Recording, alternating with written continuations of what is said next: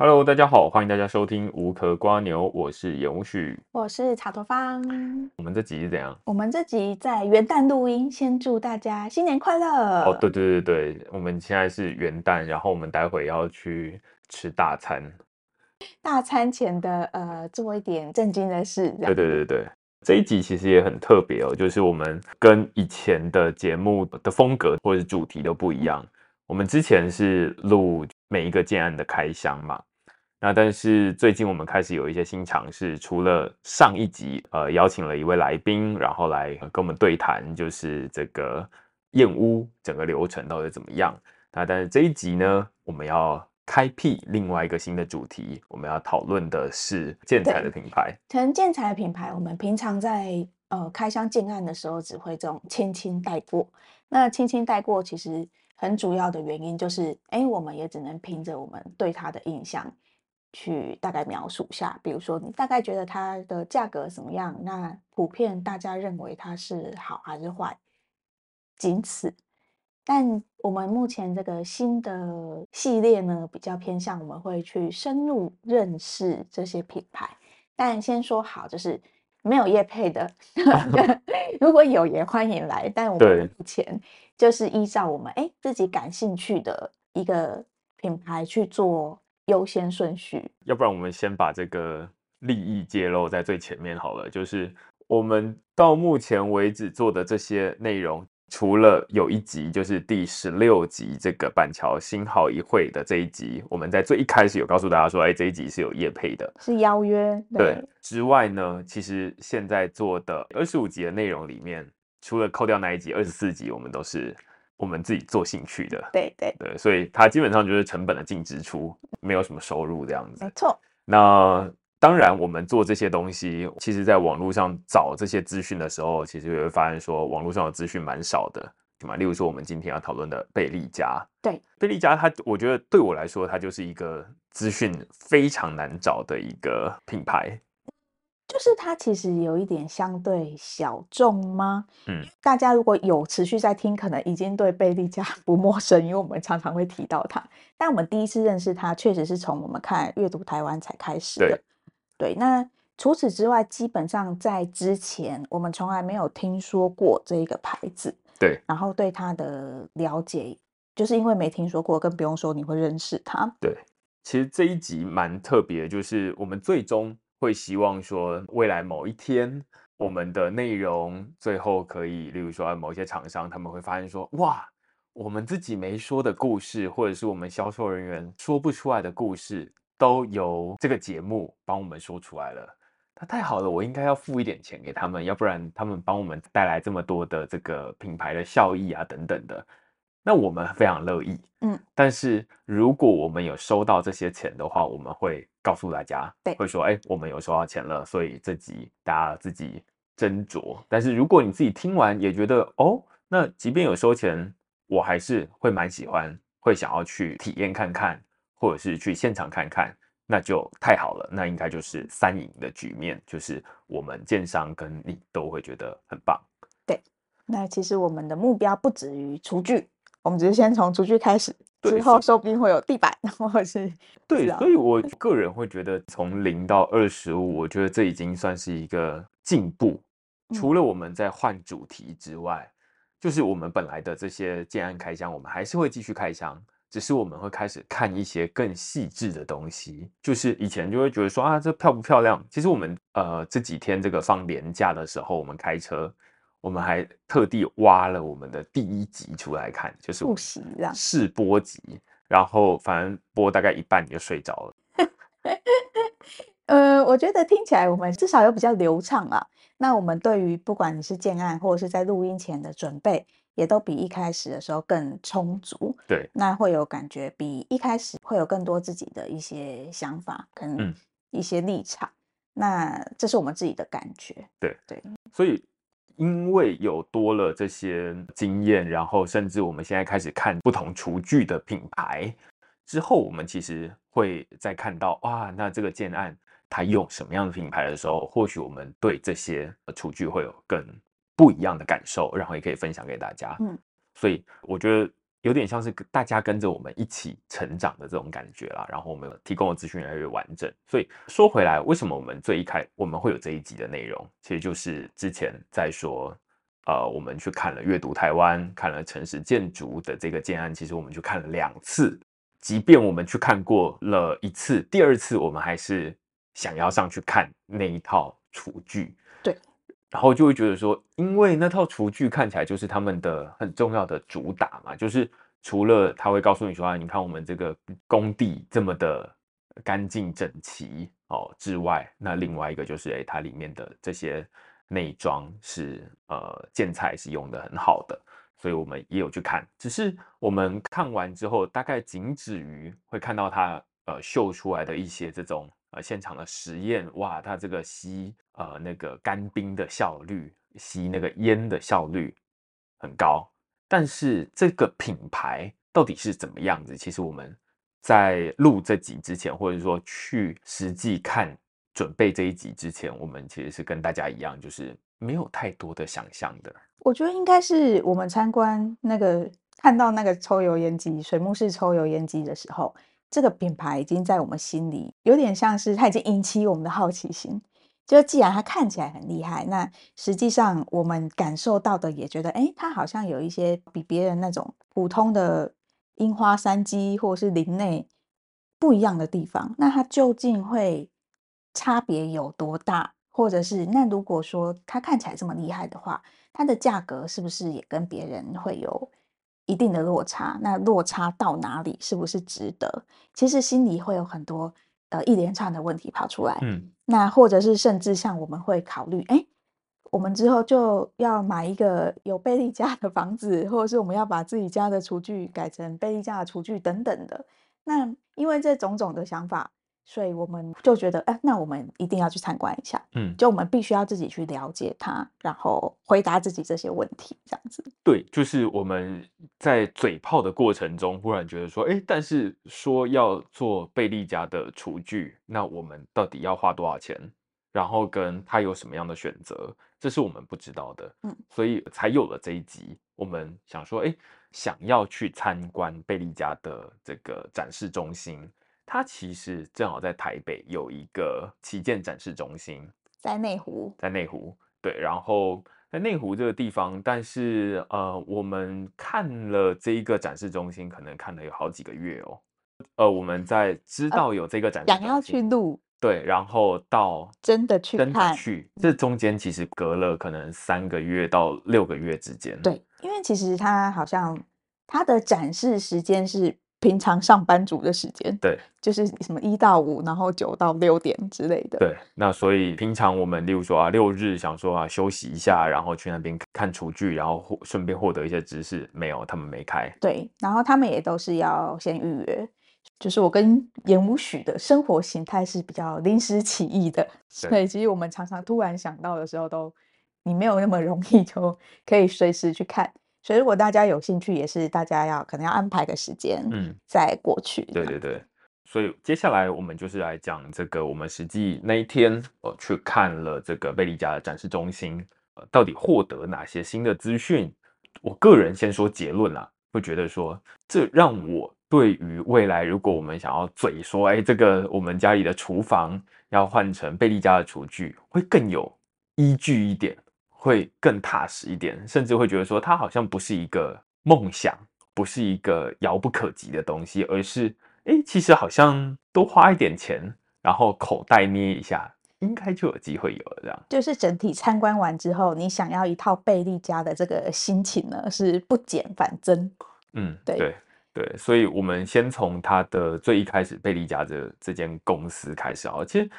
贝利家之所以他的网络资讯这么难找，我开始找这间公司之后，发现说有它的道理。为什么呢？因为它其实最一开始它并不是贝利家这一个品牌，而是它是有一个更 local、更本土的名字，叫做陈昌企业社。对，它一开始是做厨具的代工，而且它是一间台湾公司。对，就是其实那时候听到我们也是有点惊讶。因为你一直想象它感觉像是国外的牌子。虽然这个名字超洋派的啊，就是贝利家，你感觉就是那种翻译过来的，对不对？意大利的啊，还是什么？反正就是不像台湾的。对。那后来知道它是百分之百的台湾公司的时候，嗯、其实会觉得蛮有点小惊讶。嗯。然后你再去了解一下它的背景，听到这个它的前身是这个比较本土的。对。就是那个城堡的城，然后国运昌隆的昌，陈昌企业社。对，就觉得说，哦，有有有，这个有台位哦，这样子。其实，在网络上也可以找得到他们关于这个陈昌企业社如何慢慢的变成是贝利家的很少的故事。那简单来说，陈昌企业社这间公司，它其实是成立于一九八四年。在我还没出生的时候，他就成立了，所以他有点久了。那一直到现在，已经现在是二零二四年，对，二零二四四十年，哦，四十年，四十年的时间。那所以这是一间四十年的公司。但是贝利家它是由成昌企业社这间呃公司来成立出来的一个新的厨具的品牌。那他们在两千年的时候，就是正好两千年的时候成立了这个贝利家这个品牌。那为什么它要叫贝利家呢？呃，我是看了这个贝利家的创办人他们在呃 YouTube 上面的一段访问，他就说，呃，他会希望说我们做这个东西都是厨具嘛，因为他们只做厨具，他们就希望说，哎，可以让这个厨具加倍利用在你的家里面。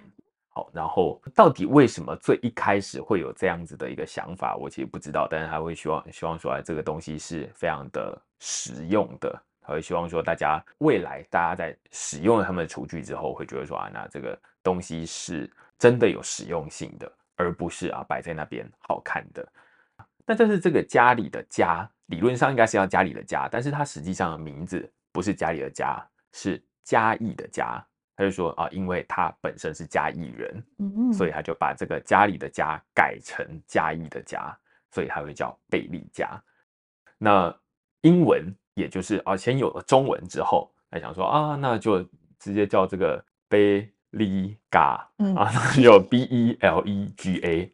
就没了。然后，所以这是一个这间公司，你可以想象，这就是一个很直觉、很简单的过程，就是啊，一间本来在做厨具的公司。不锈钢厨具的公司，然后经营了十六年之后，开始想说啊，那我们要做自己的品牌，那我们要怎么做品牌？我们要叫它什么名字？然后开始慢慢的才到我们现在这样子。所以其实他们自从创立这个品牌以来，他还是一直没有走入这种一般家庭的视线里面。我觉得可能跟他们自己目标的族群也有关系，因为其实他们大部分都会做一些不像是家用的居多，像是会是中央厨房。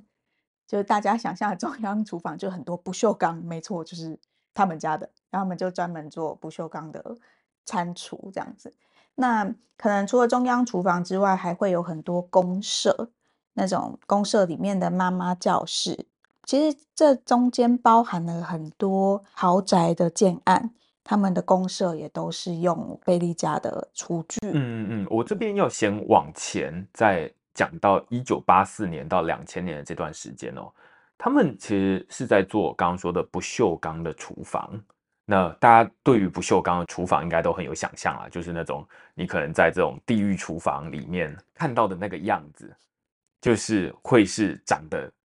基本上就是会想象中的不锈钢厨具的样子。但是在这一段时间，他们在做的事情是什么呢？大概就是。学校的厨艺教室啊，可能会有一些餐旅的学校啊，或者是中央厨房、员工餐厅，或者是大卖场的一些设备。你可以想象这些地方大概都是，首先第一个是开放的，是一个啊、那大家感觉很多人要用，而且第二个它是商用的，它基本上那个地方是非常的大量在处理很多的食材，所以。在这些商用的地方，他们会有一些要求，例如说啊，那会希望它方便清洁，然后不会藏污纳垢，类似这样子。这是从一九八四年到两千年的这段时间，他们在做这种可以说是 B to B 的生意，就是啊，反正你是一个公司，你不会基本上不会有个人来找他们，所以他们就是一间在做这样子不锈钢厨具的公司。接下来到两千年之后，我会说这成立了这个贝利家这个品牌，他想要让它变成是家用的品牌，也是从这边开始。还想说啊，那两千年到现在大概二十四年的时间了，都会想说啊，那我们开始从这种商用的地方变成是家用的厨具。那但是其实我觉得不锈钢的厨具要让它变成家用的厨具。这是有一点挑战大家对于厨房的既有认知，对不对？嗯，因为其实大家不锈钢的印象，或者是你摸起来，其实它就是大家会觉得比较冰冷吧。它可能就是看起来就是这种哎铁的颜色，然后摸起来就是冰冰的，跟我们一般想象家里你可能感觉会需要比较温馨的，或是像这种呃人造石台面这一种气氛跟感觉，其实都不太一样。那他们当然也有想出一些克服的方式，比如说他提供了很多不同的面板的颜色给你去做选择，或者是他把他们的一些不锈钢做了一些花纹。那这些花纹它当然也有一些其他的用途。那这些会其实会先回过头来讲不锈钢它的优点。哦，至于为什么他们坚持要做不锈钢，跟不锈钢跟平常的这种厨具的材质，不管是木柜或者是。人造的这一种柜体，它的差别在哪里？那像不锈钢的话，其实第一个已经有提到了，它就是很好清洁，它不太会卡一些油啊。即便你油在上面，你可能用一些简单的清洁剂，它都可以轻松的清理得很干净。然后它会比较耐用，因为它毕竟是铁，跟可能这种合成的木板，它一定是会有差距的。然后可能会有耐高温，跟不会有味道的。其实木头它本身就会有蛮多问题，尤其是厨房，它如果是一个比较高温而且容易潮湿的地方，你的这些板材它可能久了就会有一些缝隙里面会滋生一些小动物，或者是你的味道很可能会被吸附进去，那就会造成你的橱柜常年下来它看起来就很容易会不那么干净。对，这个我觉得是。不锈钢蛮好的一个优点吧。再的话，像有很多这种水槽的部分，我们通常可能会有是一些，如果家里你的水槽也是不锈钢，它旁边通常可能会有一些胶条的部分，胶条会有发霉的问题。发霉看起来它也就是可能发霉，第一个会有一些卫生上的疑虑，第二个就是它看起来会丑、会脏、会旧。那贝利家的水槽它本身就是没有。胶条的，它就是一体成型的不锈钢这样子。我觉得这是他们的一些不锈钢的优点吧。嗯，但是他其实当天也有提到一些我自己本来没有想到的缺点，例如说什么呢？例如说你在使用，例如说刀划到台面上面的时候，你会发现说，哎，这个台面上会出现一些花纹。对。于是这是什么原因呢？大概就是刀大概是比这个不锈钢还要硬度来得更硬吧。那如果你用这个比较硬的刀，对不对？你划到，那就是会有一条。那这个大概是他们不可避免的，他们倒不会说啊，那你看我们这个可以撑多久，而是说这个换一个方向想，你会觉得说啊，这是一个有特色的台面。那但是呃，他们其实有对对此做出一些我觉得有趣的对应啦，例如说他们就会说啊，那其实你如果很担心说会有台面会有这种刮痕的话，那你可以最一开始就选择用雾面的台面。雾面的台面是什么意思呢？就是它在最一开始就已经先帮你刮好了，所以你在出货的时候，你会发现说啊，这个台面它本身就已经充满了各种刮痕。那你就不会因为这个哎，本来是非常的光滑的表面，然后上面多了一个刮痕，你特别在意，而是上面本来就有成千上万个刮痕。那你只是在上面多一个，其实根本看不出来。那这是他们有一个蛮有趣的对应的方法。但是回头来接到你刚刚在提到的第一个是，他们其实从两千年成立品牌到现在已经二十四年了。二十四年的这段时间，为什么他还没有走入大家的真的家里面？我觉得有一个很重要的原因，这是我在他们呃去找了一间设计公司。呃叫就是品牌的设计公司叫不毛的他们的脸书专业里面看到，因为这种设计公司他们都会去说出说，哎，这个客户他找我们想要设计这个 logo 到底要长成什么样子，他们有什么想要传达的意思。他在跟这个设计公司讲的时候，他就说：“哎，我们是想要做的是顶级工艺的这个厨具专业美学素养为基础，然后创立了这间公司，所以他们希望打造的是一个顶级工艺厨具的品牌形象。如果你说啊，它是一个非常顶级的厨具，那它基本上它会变得比较，我觉得。”这个概念，它除了呈现在这个 logo 上面之外，我觉得它也呈现在很多不同的地方。例如说销售的方式，你看我们在最一开始知道这个呃贝利家的时候，我们就想说，第一反应是想说，哎，他说这个什么诚实建筑，说这一套要什么一百多万，对不对？那或者是要多几十万，那。我们就想说，真的假的啊？我们要上网去看看有没有得买。结果他们就会完全没有这样的东西，它基本上都是客制化，一套一套这样定。那你就会发现说，这其实就是跟我们本来这种开架式的彩妆或者开架式的厨具是不太一样的。它不是已经做好了在那边一套一套卖给你，而是。你必须要一对一的去跟销售人员讨论你的需求，然后我们再客制化。这也反映在他们的一个蛮有趣的这个特色上面。他们会主打说，哎，他们自己是接单生产，也就是他们不是说啊，先把这个呃台面厨具全部都已经呃放在那边等着卖你。所以他们即便是展示中心，也只是展示一个概念在那边而已。那但是实际上你要什么，你还是要跟他说，说完了之后，他会请工厂去做，做完了之后才会符合你本来的那个样子。这是一个我觉得跟呃我们本来在想说啊，这个它就是一个比较贵的厨具而已嘛，到底有什么不一样的一个很大的差别，就是他们最一开始就已经除了这个不锈钢是一个比较冷的材质之外。他们的品牌，我个人也觉得他们想要走一个高冷的路线，就是他们没有那种啊到处去铺，然后想办法让你在很多地方都可以看得到，而是他们很讲究这种体验，就是啊，那你必须要去一对一，然后面对面跟他们的销售人员确认你的需求之后，他们才生产出符合你要的东西，这是他们的调性。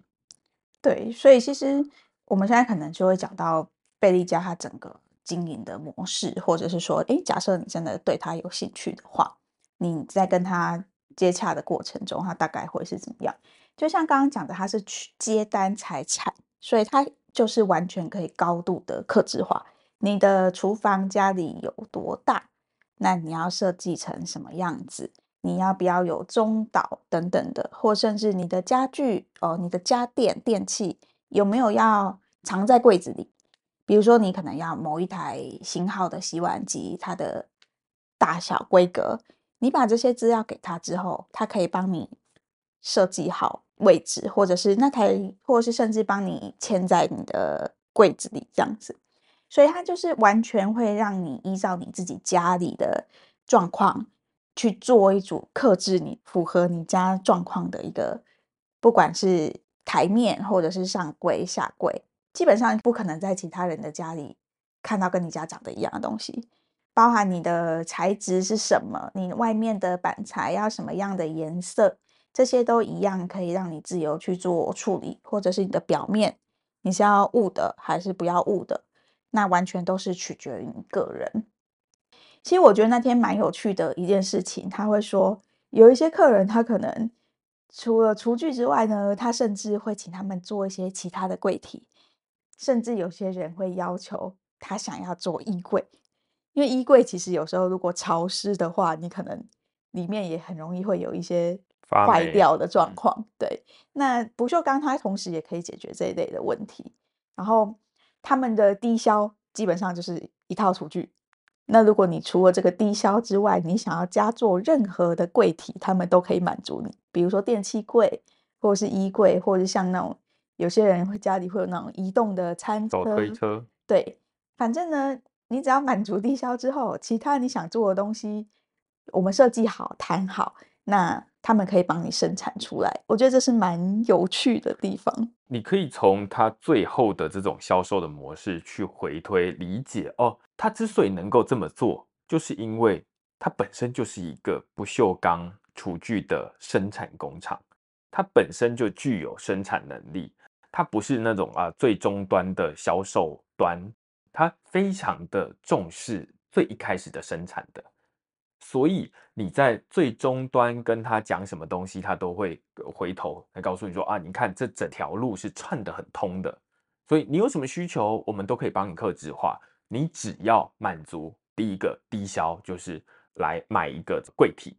接下来你要做其他的这种东西，你基本上可以把它当成是你个人的克制化的不锈钢铁工厂。比如说啊，那我买了一个这个厨具了，那接下来我想要做这个衣柜，我想要做书柜哈，然后我想要做，对对对，我全部都要用不锈钢的，我家全部都要这样硬邦邦、冷冰冰的，他都可以帮你做。对，那你就会觉得说，哇，这真的是很特别，因为绝大多数的公司或者是这种呃系统柜或者是销售，你基本上你走进去，例如说这种三商美孚好了，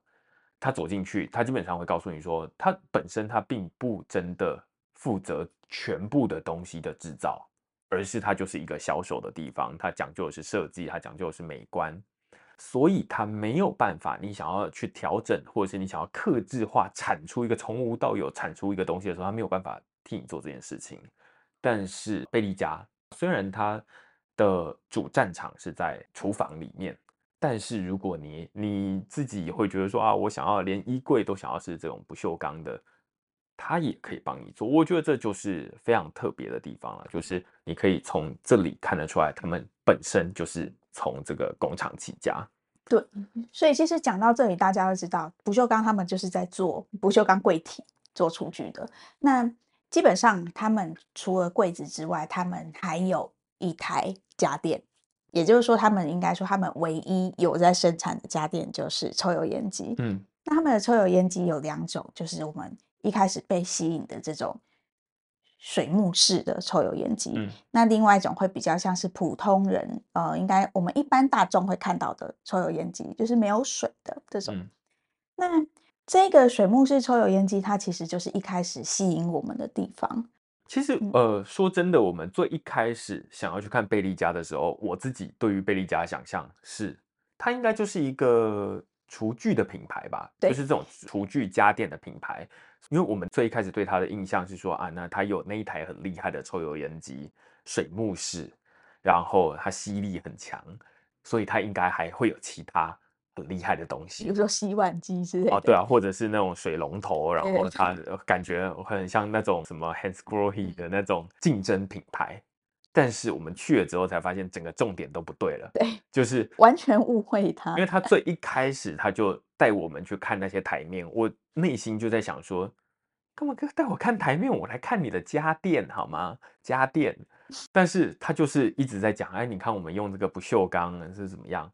后来才知道说，他们家电基本上只有出一种东西，对，就是抽油烟机。然后抽油烟机分两种，就是有水幕式跟没水幕式，就这样而已。所以这是让我觉得那一天很冲击的地方，就是跟我本来想象中的重点不太一样。但是我也觉得很有趣的是，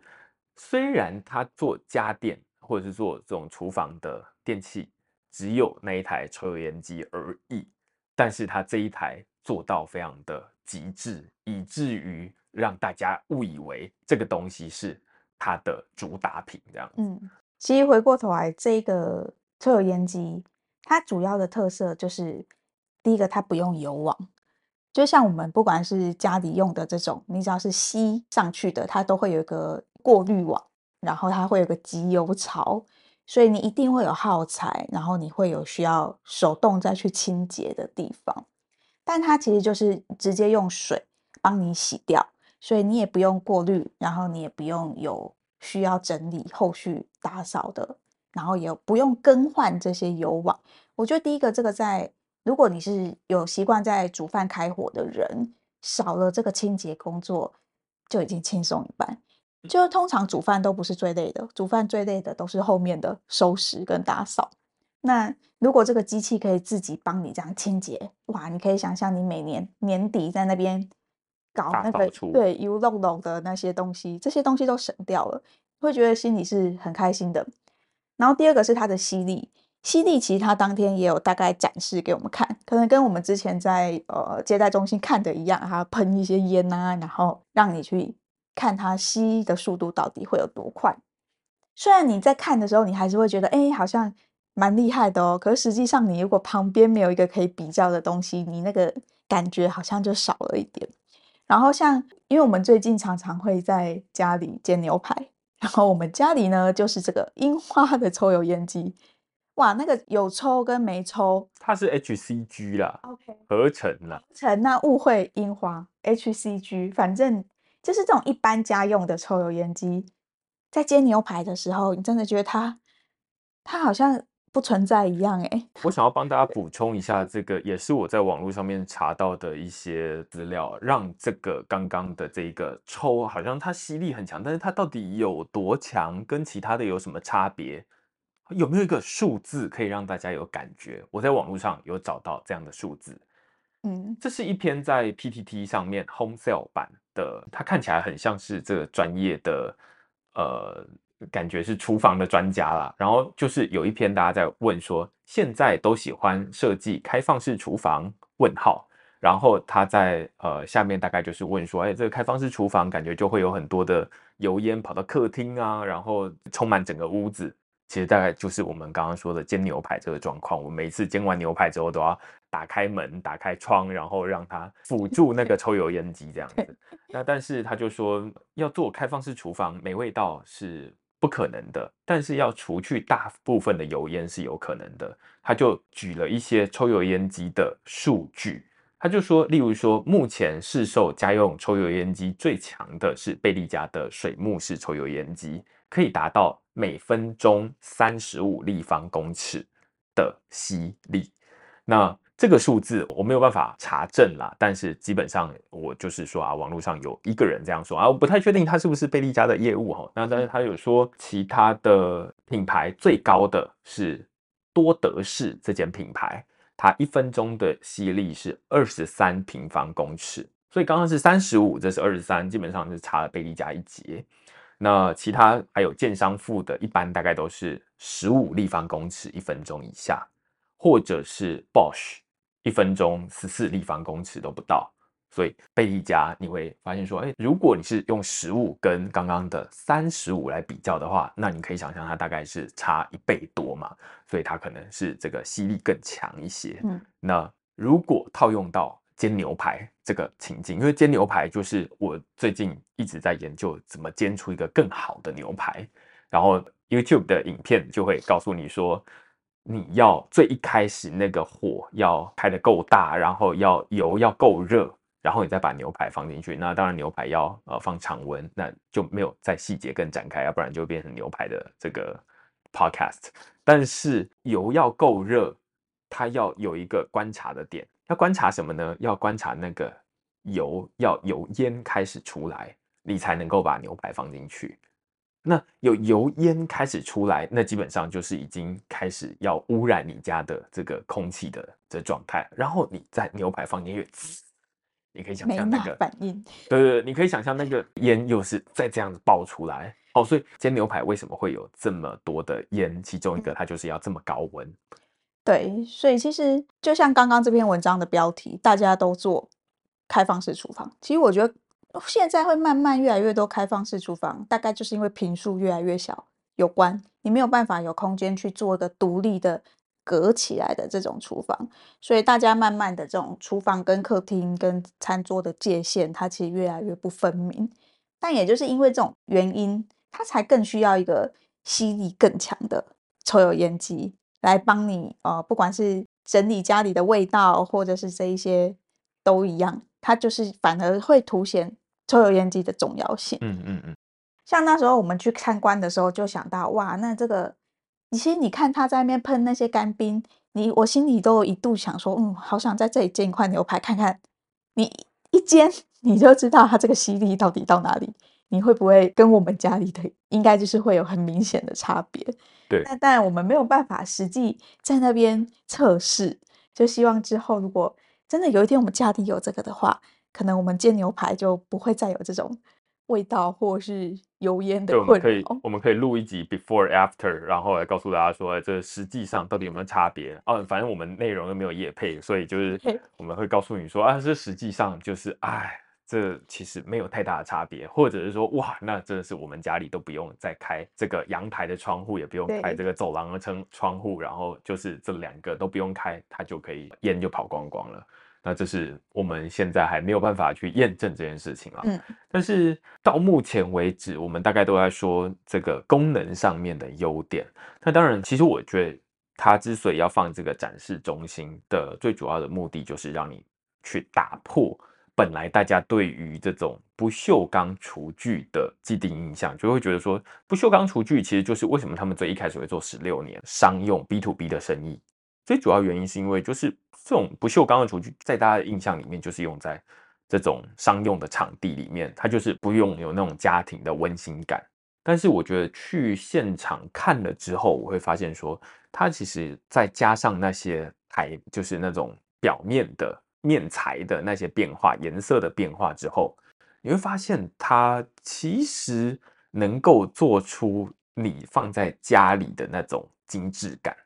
它不像家里那种小温馨，它反而感觉有一点低调奢华。对对，就是反而会营造出有一点这样子的一个风格。那当然，可能大家会觉得这一种风格，它可能普遍还是比较，比如说跟豪宅比较相符。如果你真的是家里这种小宅的话，虽然它可能看起来不是那么的和谐，只不过我觉得，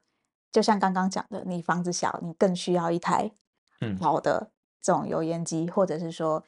你在日常清洁当中会带来方便的这一些优势，它都是高于它可能长得不是你本来应该想象的样子。嗯，我觉得这个反而都是小事。对，然后另外回头到刚刚我们前面有说，哎，其实有蛮多的这些豪宅的指标型的建案，他们其实都有使用贝利家的厨具，例如说西华富邦就在那个大直美丽华的附近，或者是这个万豪跟万豪连在一起的建案，他们的厨艺教室就是用贝利家的，或者信义联勤，或者。呃，什么长虹天喜等等等等的成泰大院，都会有一些你在他们的网站上面，你就可以看得到说，哎，有蛮多的建案，香林海汇这个在淡水那个红树林那边，我们之前去看过，它的外面就是你会发现他们的厨艺教室也是用贝利家，你会发现在不同的这种不算便宜的建案里面。都有用贝利家的这个东西，我会觉得这本身是一种肯定，就是会觉得说啊，那好像它的品质已经被蛮多地方肯定了，那只是它还没有真正进到绝大多数人的家里面。我觉得应该先讲，比如说我们讲了它这么多的优点，好了，我们看起来这么喜欢它，它到底有没有什么缺点？那其实它常被讨论的就是第一个，它价格的部分。嗯，那价格可能跟后续的报价流程有关，就在我们放后面一起讲。嗯，那另外一个可能就会是我觉得比较有问题的地方，就是那一台抽油烟机，如果你要安装的话呢，它基本上会需要两个管线。一般的抽油烟机，你只要一个油管就可以了，就你油排风管，对对对，抽了排出去。那一般的建商他们在盖房子的时候，也通常只会有一个这个管线，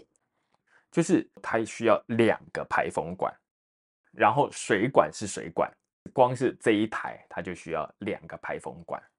所以很少人会没事在家里装，因为所有的一套厨具大概都是一个抽油烟机，一个排风管，但是它需要两个。对，所以总之它会需要多一个管线。但是这个其实不在一般建商的一个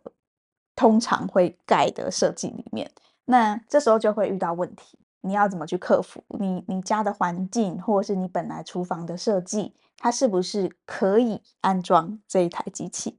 那这个其实就会接到我们整个签约的流程。你在签约的流程，其实我觉得蛮重要的一个地方是你的签约时机是什么时候？你是预售房子还没盖好的时候，就已经去开始找建商沟通，或是比如说你先把你的这些 CAD 图档给贝利家去计算你的厨房尺寸，然后可能去看你的水电图，然后去看你的风管，假设要多一个洞的话，你要怎么设计？那有没有办法跟建商沟通？跟建商愿不愿意多帮你挖一个洞？这个是很关键的决定因素。这样子，另外一个阶段会是假设你已经成屋了，那你。要来评估可不可以后续再多挖一个洞，这个机器抽油烟机它有没有办法安装，那又是另外一回事。对，所以你可以想象为什么这一个抽油烟机，就是水幕式抽油烟机，在市面上或者在大家的日常生活中那么少见，因为它的条件本身就太严苛了，就是那个不是正常的。人家家里会出现的东西，就是它有点像是他要开自己的特规了。就是我这一个要装这个抽油烟机的前提，就是你要给我两个管。但是问题是不会有人家里有两个管，那除非这个建商本身他就先天决定要用你贝利家的这个抽油烟机，他才有可能先挖两个孔给你一个抽油烟机用。那有这样的建商吗？哎，也有。就是我们之前讨论的诚实建筑，或者其实有一些呃，后来我们有看到一些其他的建案，他们也会主打说他们使用贝利家的厨具，所以像这些建商，他们就会开始说啊，那我们因为最一开始标配给你的抽油烟机就是贝利家，它就需要两个孔，所以我们在最一开始做的时候，你不需要特别告诉我每一间房间的标配就是两个。抽油烟机的孔，我觉得这很厉害。你如果产品没有强大到一个程度，你不可能回头去撼动上面的那一个建商，说我为了要去使用某一个家电，然后我来调整大家本来施工的这种规格。你可以想象，如果某一个火炉好了。如果火炉他说，哎，我们这个火炉不是要用这个天然气管哦，我们哦，或者是我们要用两支天然气管，我才能才能点这个火，对不对？那建商绝大多数，你可以想象他的反应是什么？会觉得说，那我就不要用你的，就就结束了。难道这这世界上只有你在做这个炉子吗？那但是它能够让少数的，当然现在是很少数的建商，他们愿意为了。使用这一个抽油烟机，然后回头改他们的设计，我觉得你从这边你可以看得出来它的产品力在哪里，或者你可以想象，应该就是有一批人，他们就觉得说，我就是要用这个抽油烟机，哦，所以你主打这个抽油烟机，我就能够显著的提升我的购买意愿，建商才有可能这么做啊，要不然他干嘛没事去找自己麻烦？好，所以你从这个整个合作的过程中会回头理解说啊，那他有可能这个产品是真的不错的，那才有可能让建商愿意让步做这件事情。但反过来说，如果你的这个建案不是这样子，那你要想办法去跟建商讨论说挖洞，光想象这个沟通会很复杂。例如说某一间的建商啊，茂德好了，好不好？你要跟他说，哎、我我想要在家里装贝利家，然后这个我需要挖两个洞，对不对？那他就会想说，这贝利家不知道什么东西，对不对？那为什么他要挖两个洞？我要怎么挖？如果他要让你挖的话，他也不知道到底怎么挖。那更多的情况是他不会帮你挖，对，因为这不在他们的客变范围里面。他愿意让你动墙等等等等的，就已经很了不起了。因为像我们之前也有提到，每个建商弹性不一样啊，所以我们会觉得，即便你是预售屋，你可能有一些先调整的空间，比如说你可以把厨具退掉，那你之后可能少了一个处理厨具的费用，那你可能有机会可以在这个阶段就把风管的问题处理好，但也有一部分是可能一样处理不了。对啊，他就跟你说这个不包含在我们课，所以这个我们没有刻变什么挖洞的，很难保证。只不过他有可能在这个阶段，他就可以去排除的一个问题啦。嗯、但听起来他们在整个以前施作的过程里边，他感觉不是一个真的处理不了的事情。嗯，只是跟你一般的换一个普通的厨具来说，它可能相对的就会还是会稍微比较麻烦一点点。嗯，那就看哎，你对于这个厨具的喜爱程度，跟你愿意花多少时间去排除对这个问题，这样子。对，所以这个是它在安装上。那当然，如果你家真的没有办法装这个东西，它还有另外一个选择。嗯、就我们刚刚说，它出了两个抽油烟机的型号嘛，它就是一个一般的抽油烟机，就没有水幕式的抽油烟机。那我们的询问之后，其实它可能会跟我们一般家用的想象，家用普通就普通家里会看到的抽油烟机比较像，就林内三机、樱花抽油烟机或者是 HCG，对不对？对，包含它可能一样会有滤网。那它的吸力可能也就是跟大家差不多，所以你可以想象，就是水幕式的抽油烟机之所以会比较厉害，哦，可能是第一个它真的用了人家两支管，然后第二个它就是有它的水幕，所以你可以不用滤网。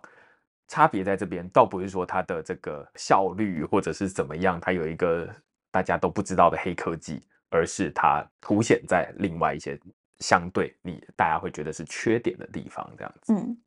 好，所以这个就是整个参观的一些过程啊。那最后，其实大家当然还是会在意价格的部分。对，这个其实我们在呃网络上搜寻的时候，很多人他们都会被吓到。对，到底有多吓？有多吓？其实他们的计价方式是这样子，就是他们是算公分的，一百公分为一个单位。嗯、那这个一百公分会包含什么呢？包含你的厨房台面，然后下面的柜体跟上面的吊柜。这样子一组一百公分，一百公分做到好的价格大概会是十五万到十八万。那这个中间的可能是会包含你的，比如说你选的板材是不是需要加价的，它会有一些小幅的调整，但基本上是十五万起跳。嗯，那一般人的家里，如果你家的厨房不大的话，像是这种两口炉，它可能大概会是一百五十公分，嗯，水槽大概六十。然后这样整个加起来可能会落在三十万。其实三十万它听起来好像不是一个什么很高不可攀的价格，但是如果你跟这个你去年家里刚做的樱花相比，对，同样的价格，它可能做两倍大的厨房。嗯，对，一百五十公分，因为我们刚刚说一百公分大概是十五万嘛，所以一百五十公分有可能最便宜压在二十几万。但是我们家在去年或者是前年底的时候做了，算是蛮大的一个厨房，就是等于是把旧的这个整个厨房，因为那时候是用刚刚说的那种木质的那种合成板，所以你会发现啊，它用久了就会老，就会旧，就会脏，它还会凹陷，对，然后会塌下来，对对对，所以我们就是把它整个打掉，然后重来重做一个厨房这样子。那最后找了樱花，然后呃整套做到好，大概二十万左右。那会觉得哇，这便宜的不行，就是它还包含了这个抽油烟机，然后包含那个炉，然后包含洗碗机，整个做好，然后这个比我们现在住的这边大概长了可能一倍不止这样子。嗯、那这就让我会觉得说啊，那这还蛮便宜的。但是后来看到贝利家，你就可以呃凸显出这个价格。如果嘿它长一倍，然后大概二十万左右，但是哎你。短人家一倍就已经要二十几万，甚至三十万，所以它大概是有一倍以上的价差。而且这个价差还是是柜体的费用，嗯，它不包含你的呃，比如说炉子，对，对不对？然后这个抽油烟机，对，然后洗碗机等等的，对。那所以这个会有一倍多的价差，所以基本上如果哎你选呃普通的这种樱花，对不对？那你就可以有本来的标准的价格。但是诶，如果你想要做不锈钢，然后你还想要装这个水木系的抽油烟机，那这一台我记得他是说大概四万左右，原价是嗯，对，其实是有分大小的，对，就是分长度了，对对。对，对，那其实就看大家家里的尺寸，那最小的是九十公分，嗯，那最大的是一百五十公分，对，然后他就说正常没有人再装一百五十公分家里了，对，然后头颅差不多通常就是九十九十公分，对对，对。打完折可能差不多会是四万出头，四万出头，现在的价格。对啊，那所以四万出头这个价格，你就会觉得说啊，那再加上刚刚说做这个二三十万，好，那这其实就比你去找樱花，然后他帮你装他们的这个东西还要来得贵得多。当然，如果相对于你买了一整个几千万的房子来比的话，那这还是。多一点点钱而已，不是多很多，但是你等于是厨具整个会是升级的状态。端看你刚刚听完这一段会不会觉得啊，好，我好想要，然后我觉得很值得，多花多少钱都值得。那现在我们就是公布价格，不知道有没有在大家的预算里面啦？就是如果你会觉得说啊，这好像多一倍还好吧。再贵也就是几十万而已，那也要端看你家的厨房有多大了。对，但是我觉得听我们的节目的人，绝大多数，因为我们主打首购嘛，那首购我猜绝大多数人的厨房都不会大到一个不可思议的地步，除非你可能住在不在台北的地方，比就比较远的地方，那可能家里会比较大一点这样子。对，所以这个是它的价格啦。但如果是我我自己的考量，可能会是哦、呃，这个房子我会住多久？如果我今天觉得这个房子我可能会住二十年以上，那我可能会考虑换一个贝利家。那如果真的是，比如说，我觉得我预期我可能只会在这里十年，哇，那我装了之后要送给别人，我我可真的是不愿意。嗯，对，就很多都取决于，真的就是取舍。嗯，对，就是你到底这个东西要用多久？那我们后来有得出一个结论啊，就是说，或许我们现在买的新房子大概是不会用贝利家的，除非我们忽然获得了一大笔钱这样。对对对，但是我们会希望说，未来如果有呃不错的，就是我们未来如果要买退休的房子、养老的房子的话，那我们会考虑用这样的东西，这样。对。好，所以这个就是目前认识的贝利家，对，应该是我觉得比网络上的资讯丰富蛮多的。对，我至少到目前为止，我没有办法找到一篇完整，即便是贝利家自己的官网哦，就是没有办法找到像我们这一集讨论这么完整，从它是怎么开始的，然后它的特色、优缺点在哪里，然后最后要怎么去订购，然后价格是多少。从这整个一整套把它讲清楚，这是我觉得目前网络上完全没有这样的东西。那更不用说国外了，它是一间台湾公司，它只是名字很洋派而已。那所以国外更不会有这样的东西。那所以这一集希望哎帮让大家也能够有一些新的收获。然后未来如果哎你有看到有一些建案，他们会主打说贝利家。哦，那我觉得这至少有两层意思。第一层是这个建案会告诉你，他基本上是想要吸引看得懂的人。嗯哼。然后第二层意思是，你可以知道说，哇，贝利家的这个产品力又更提升了一步，又有更多的新的建商会因为它的特规，因为它的产品而回头去改他们本来习惯的这种规格。我觉得这是非常特别的一个存在。好啦，那这就是我们的新的企划。如果大家觉得这个内容还不错的话，如果你有什么好奇的品牌，也许你也可以留言许愿，我们可以看有没有时间去好好的帮你们认识一下。对啊，或者就是会觉得说，你就不要讲这些奇奇怪怪的品牌，你就去给我看林内三基、樱花厨具这种、嗯、也 OK 啦，嗯、或者是合成，对不对？嗯对啊，那他们在信义区也有一个专门做马桶的，哎，那个是合成吗？Total 吧。啊，Total，Sorry，Sorry。